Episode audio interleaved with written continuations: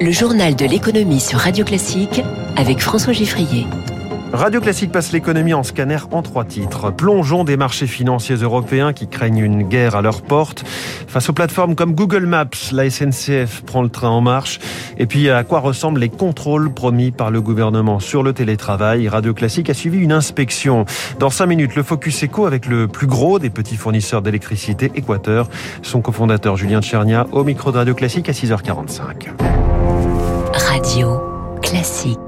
On pensait avoir assisté à une forte baisse avant le week-end. Ce n'était rien à côté des volumes perdus hier, lundi, sur les marchés financiers. Londres, moins 2,63%. Francfort, Paris, Milan, autour des 4% de baisse.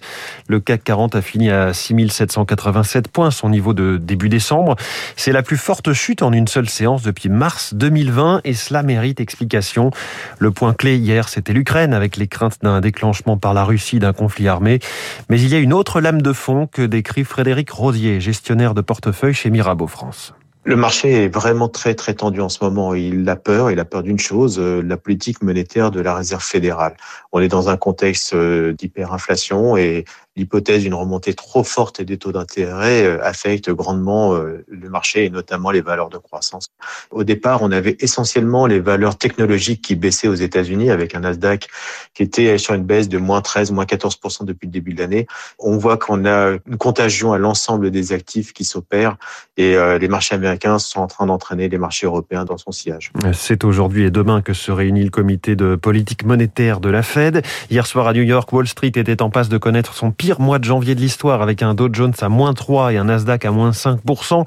Lorsqu'une heure avant la clôture, les investisseurs sont revenus en masse pour acheter euh, à la baisse, permettant aux deux indices de finir respectivement à plus 0,29 et plus 0,63%. À Tokyo, en ce moment, le Nikkei chute de 2,13%.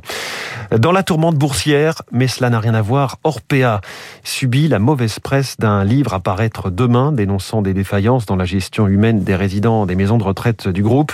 Le titre Orpea a perdu plus de 16% hier avant que sa cotation ne soit suspendue. Corian a fini également en plongeon de 14%. Alors si le pétrole, dans le contexte boursier du moment, recule un peu, les prix à la pompe en France ont continué d'augmenter ces derniers jours. Diesel à 1,65€, 3 centimes de plus en une semaine. Samplon 95E10 à pratiquement 1,70€.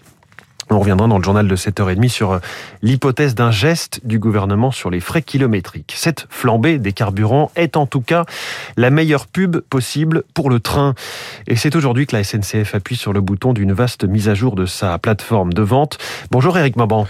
Bonjour François, bonjour à tous. Depuis quelques heures cette nuit, l'application et le site ont changé de visage et ont à nouveau changé de nom. Voilà, désormais, il faudra dire SNCF Connect. La plateforme compte près de 20 millions d'utilisateurs. Elle a été réinventée de fond en comble. Nouveau logo, les fonctionnalités ont été améliorées, l'ergonomie aussi. Fini la page d'accueil avec le menu. Non, l'application va droit au but et propose d'emblée d'acheter un billet. Tout est fait pour simplifier la vie et avoir un accès rapide à l'information. Ainsi, votre carte de départ peut être remplie par défaut avec la possibilité de mettre des filtres. Vous avez rapidement euh, les tableaux de votre gare et toutes les informations sur le trafic. Vous avez même la possibilité de voir le numéro de quai de votre train. Il est également possible de voir les horaires des compagnies concurrentes. Vous trouvez également une page où vous pouvez gérer, échanger ou annuler vos billets facilement. Tout est fait pour vous donner envie de prendre le train. La SNCF espère ainsi être dans la poche de tous les Français. Éric Mauban en direct. Il est 6h42. Nous en sommes à la quatrième semaine de télétravail obligatoire, trois jours par semaine, partout où c'est possible, au risque d'une amende pour les entreprises récalcitrantes, 500 euros par salarié. Encore faut-il vérifier la mise en place de la mesure. C'est l'objectif donné par le gouvernement à l'inspection du travail, visant 5000 contrôles sur ce mois de janvier. Pour Radio Classique, Azaïs Perronin a suivi l'une de ces visite à Levallois dans les Hauts-de-Seine. Il est 14h quand Christiane, inspectrice du travail, sonne à l'interphone de cette entreprise numérique. Est-ce que je pourrais voir monsieur Awad, s'il vous plaît? Le président du groupe de 1650 salariés, Georges Awad, l'accueille dans son bureau, l'air décontracté. Je vais vous laisser tout simplement me présenter donc euh, les différentes étapes que vous avez mises en place, tant d'un point de vue des gestes barrières que d'un point de vue du télétravail. Depuis le 3 janvier, les obligations de télétravail sont visiblement respectées par cette entreprise. Ils sont censés être une centaine dans les locaux. L'inspectrice n'en croisera qu'une dizaine. La population qui est ici dans le staff, ils ont fait entre 4 et 5 jours de télétravail. 4 à 5 jours de télétravail par semaine, bien sûr. Elle vérifie également la mise à disposition du gel hydroalcoolique et le port du masque. J'ai fait le tour. Christiane est tombée sur un bon élève, mais sur la vingtaine d'inspections réalisées ce mois, ce n'est pas toujours le cas, comme cette fois où ce sont les salariés eux-mêmes qui l'ont averti de manquement. J'ai expliqué à l'employeur euh, ce qui relevait de ses obligations et euh, 48 heures après, je me suis rendue à nouveau donc en contre-visite sur le site pour m'assurer que ça avait été mis en place. L'inspectrice réagit donc très vite, mais avoue ne jamais avoir mis d'amende de 500 euros à une entreprise. Lors des contre-visites, elles avaient rectifié le tir. Un reportage radio classique d'Azaïs Perronin.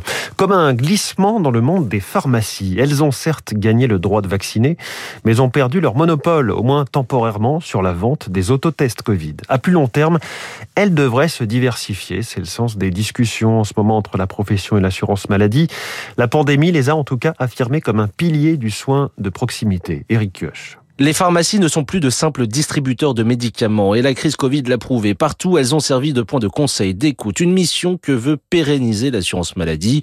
Philippe Besset, président de la Fédération des syndicats pharmaceutiques de France. L'accent est mis sur la prévention, distribution de matériel de protection, éducation à la santé, remettre la proximité au cœur de la santé. Les pharmaciens seront aussi amenés à accompagner les malades chroniques comme les diabétiques ou les insuffisants cardiaques. De même, l'offre vaccinale qui se résume aujourd'hui à la grippe sera élargie. Le cœur du réacteur de ce champ nouveau, c'est la vaccination. Donc on parle de vaccins du genre tétanos, pneumocoque, zona ou euh, les vaccins des voyages. Se reposer sur les 21 000 officines présentes en France, une façon aussi de répondre à la désertification médicale de certains territoires. Florent Juseau, économiste de la santé. Dans les zones qui ont une densité médicale peu dense, faire appel aux pharmaciens peut être un moyen de répondre à une partie des besoins de soins aujourd'hui non satisfaits. Une aubaine pour les pharmaciens. Avec la pandémie, ils ont dégagé 1 milliard 800 millions d'euros supplémentaires l'année dernière. Plus d'actes réalisés signifie plus de revenus. Un avantage aussi pour l'assurance maladie.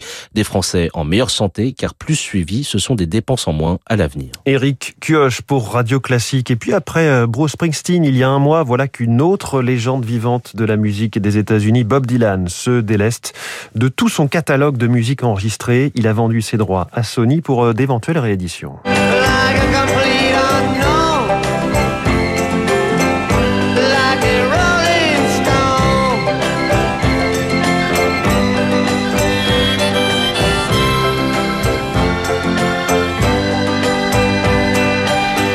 Rolling Stone, voilà qui nous ramène au, au 20 juillet 1965. L'homme n'avait pas encore marché sur la Lune. Bob Dylan sur Radio Classique, il est 6h46. Dans un instant, le Focus Echo de Julien Tchernia, cofondateur d'Équateur.